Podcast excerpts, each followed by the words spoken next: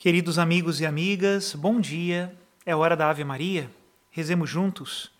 Em nome do Pai, e do Filho, e do Espírito Santo. Amém. O anjo do Senhor anunciou a Maria, e ela concebeu do Espírito Santo. Ave Maria, cheia de graça, o Senhor é convosco. Bendita sois vós entre as mulheres, e bendito é o fruto do vosso ventre, Jesus. Santa Maria, Mãe de Deus, rogai por nós, pecadores agora e na hora de nossa morte. Amém. Eis aqui a escrava do Senhor. Faça-se em mim segundo a vossa palavra. Ave Maria, cheia de graça, o Senhor é convosco. Bendita sois vós entre as mulheres, e bendito é o fruto do vosso ventre, Jesus. Santa Maria, Mãe de Deus, rogai por nós, pecadores, agora e na hora de nossa morte. Amém. E o Verbo de Deus se fez carne e habitou entre nós Ave Maria, cheia de graça, o Senhor é convosco. Bendita sois vós entre as mulheres, e bendito é o fruto do vosso ventre, Jesus. Santa Maria, Mãe de Deus, rogai por nós, pecadores, agora e na hora de nossa morte. Amém. Rogai por nós, ó Santa Mãe de Deus, para que sejamos dignos das promessas de Cristo. Oremos. Infundi, Senhor, em nossas almas a vossa graça, nós os suplicamos para que nós que conhecemos pelo anúncio do anjo a encarnação de Jesus Cristo, vosso Filho e nosso Senhor, cheguemos por sua paixão e morte de cruz à glória da ressurreição da carne. Pelo mesmo Cristo nosso Senhor. Amém. Em nome do Pai e do Filho e do Espírito Santo. Amém. Queridos irmãos e irmãs, hoje eu compartilho com vocês a homilia de ontem, do domingo. Que ela seja de utilidade para a sua vida, para a sua alma como foi também para a minha, que preguei. Ouçamos agora. Querido diácono Lino, meu irmão, meus queridos irmãos e irmãs, como eu dizia no início da missa, o evangelho de hoje nos traz dois grandes portentos de Jesus. Milagres dentro do desespero. Primeiro caso, a cura de uma mulher que padecia fluxo de sangue, o que na cultura judaica era um problema duplo, porque não era somente um problema físico, médico, mas também era um problema moral e religioso. A mulher com o fluxo de sangue era considerada impura, não podia ser, pois, tocada ou tocar alguém. Até mesmo as coisas que ela tocava, segundo a lei, eram consideradas impuras. E ela padecia desse fluxo 12 anos. Imagina isso. Nós estamos muito tristes, né, pelo tempo da pandemia, nós não queremos abraçar e tocar as pessoas que nós amamos durante um ano e meio, mais ou menos, né? Pois imagine essa mulher 12 anos esgueirando-se, excluindo-se. Pois esse foi o primeiro portento que Jesus realizou no Evangelho. E o segundo portento foi a ressurreição de uma menina de 12 anos. É muito difícil, né? A realidade da morte, nós clamarmos a Deus que nos ajude no momento em que a morte já foi verificada, isso é um verdadeiro portento de Deus, né? E os dois, Jesus Cristo realiza no evangelho de hoje. E para que nós possamos entender bem esse evangelho, que não é fácil de ser entendido, nós primeiro precisamos ir lá no fundamento. O que é o evangelho? São Paulo vai nos dizer, é uma força de Deus. Esse é o evangelho. O Evangelho não é uma historinha que nós lemos na missa e no final procuramos tirar uma moral dela. Não é isso. O Evangelho é palavra viva de Deus comunicada ao seu povo hoje e agora. E esse Evangelho, porque é palavra de Deus inspirado pelo Espírito Santo, proclamado na Assembleia Litúrgica, ele tem uma virtude. E essa vida é transmitida a nós. Só Deus é capaz de comunicar a vida da alma. E é isso que o Evangelho hoje nos faz. Nós poderíamos hoje identificar Jesus como fez São Pedro lá nos Atos dos Apóstolos. Jesus é aquele que passou fazendo bem. Agora toma isso para você. E aqui também ele passou fazendo bem. Ele passou fazendo bem na minha vida e agora neste momento, ele passa no meio de nós e deixa o bem, e faz o bem, e nos transforma, cura, renova, ressuscita.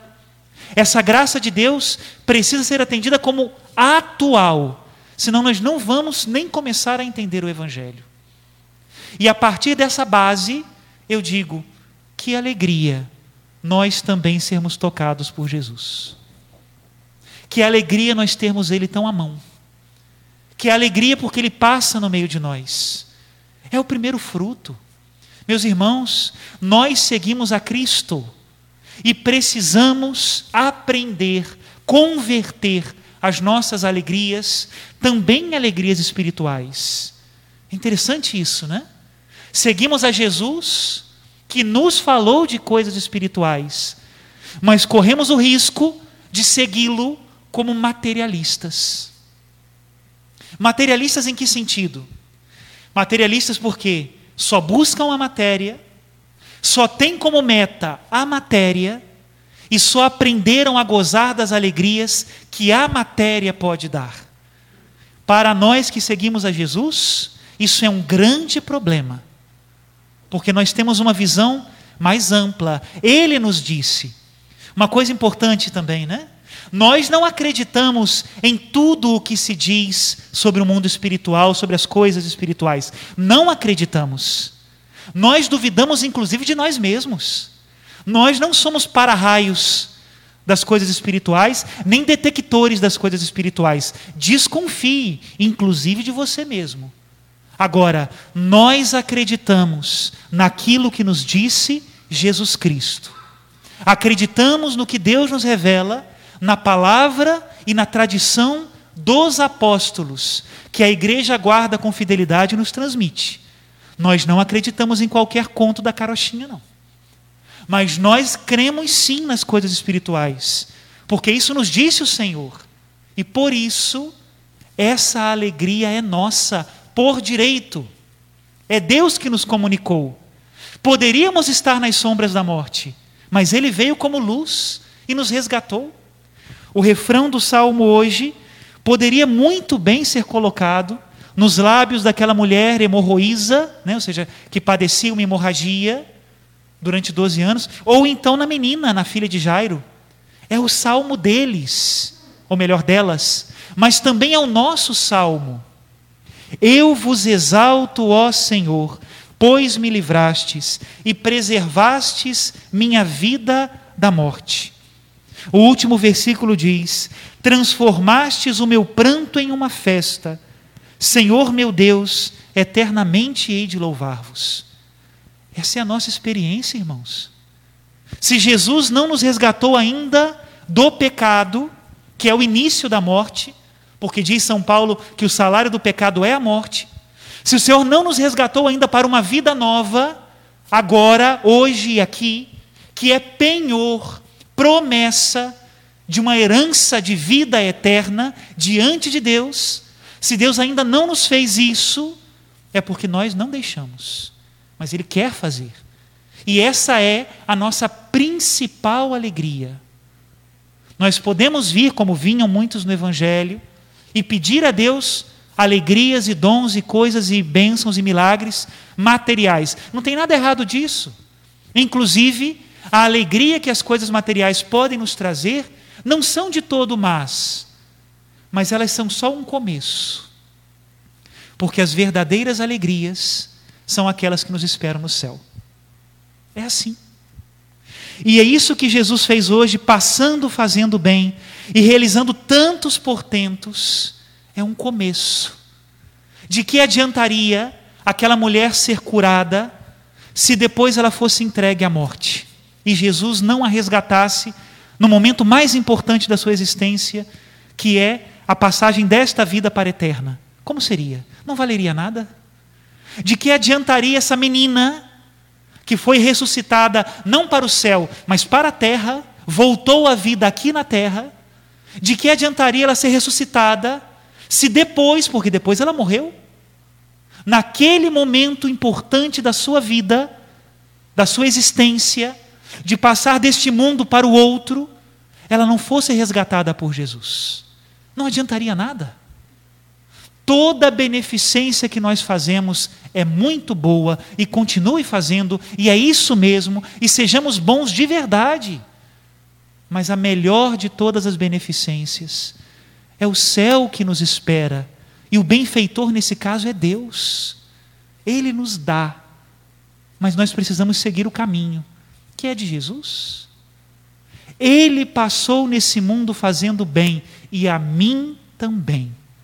Primeiro passo dessa homilia. Saiu lá da praia. Quem se lembra bem do evangelho de semana passada, né? Vai se lembrar que Jesus deu uma bronca nos discípulos, né? No meio do mar, Jesus disse: Por que sois tão medrosos? Acaso não tendes fé? E hoje, imagina que tempestade. Qual foi a bênção que o Senhor te deu na sua vida? E a gente pode dizer coisas materiais que aconteceram, porque Jesus é muito generoso e muito bom. Mas triste se a gente não chegar também à conclusão de que a maior de todas as bênçãos é que eu sou dele. Agora está se aproximando meu aniversário de sacerdócio, né? Vocês querem um padre feliz? Pois sou eu. Muito, graças a Deus. Mas muito mais feliz eu sou por ser de Cristo.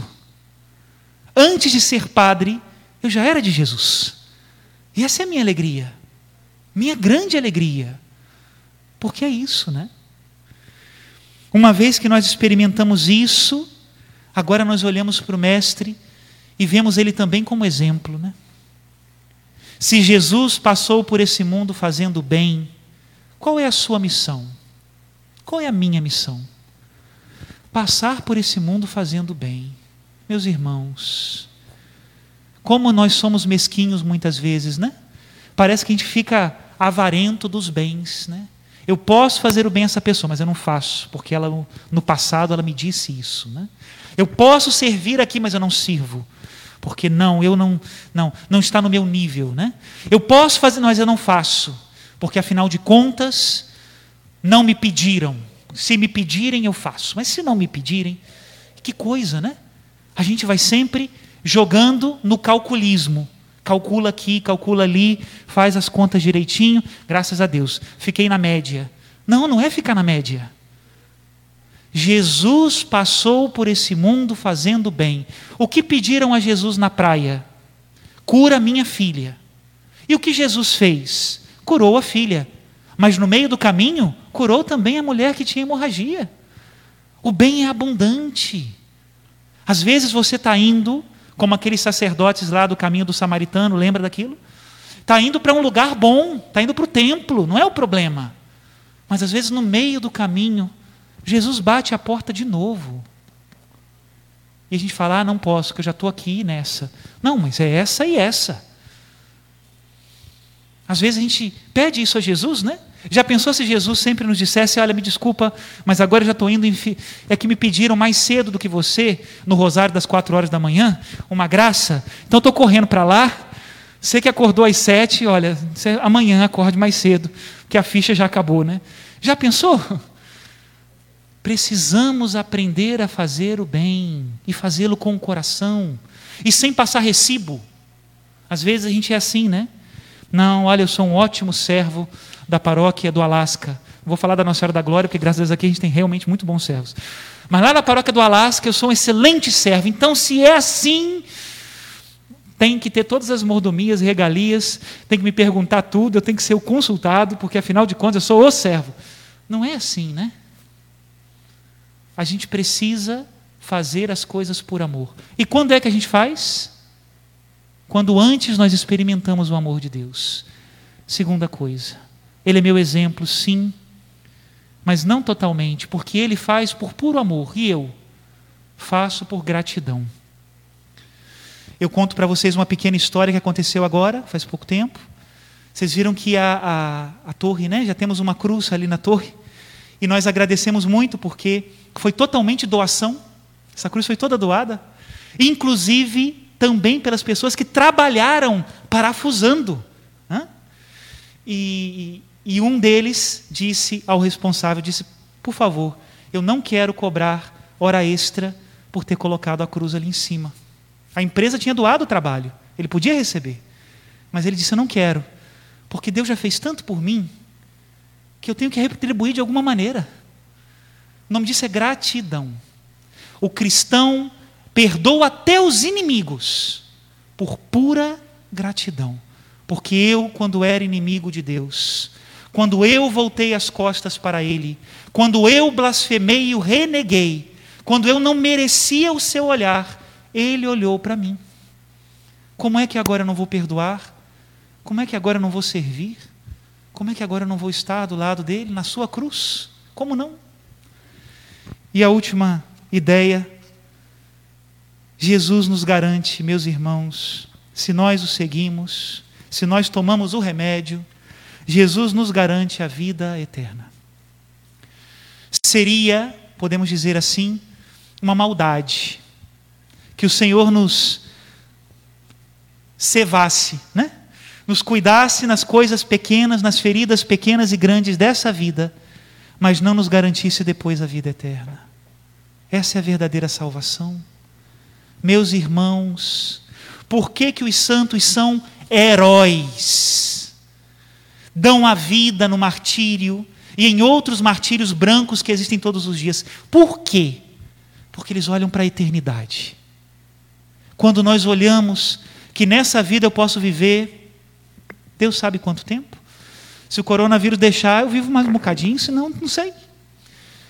Outro dia eu falava com a pessoa que me ajuda a fazer exercício físico, o padre precisa fazer, senão ele se arrebenta todo também, né? E eu falava, olha, muito obrigado pela ajuda, porque você está me ajudando a morrer saudável, né? Porque morrer eu vou morrer.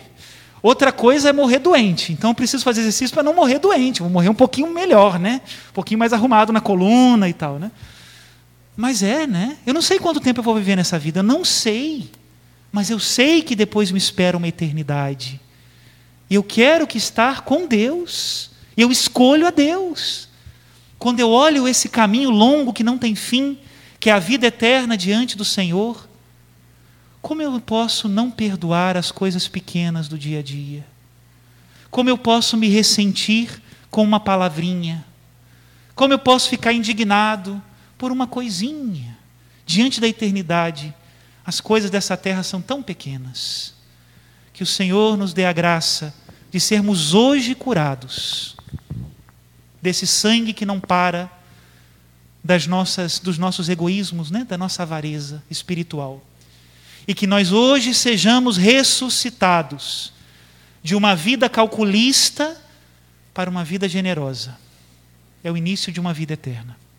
Louvado seja nosso Senhor Jesus Cristo. Para sempre seja louvado.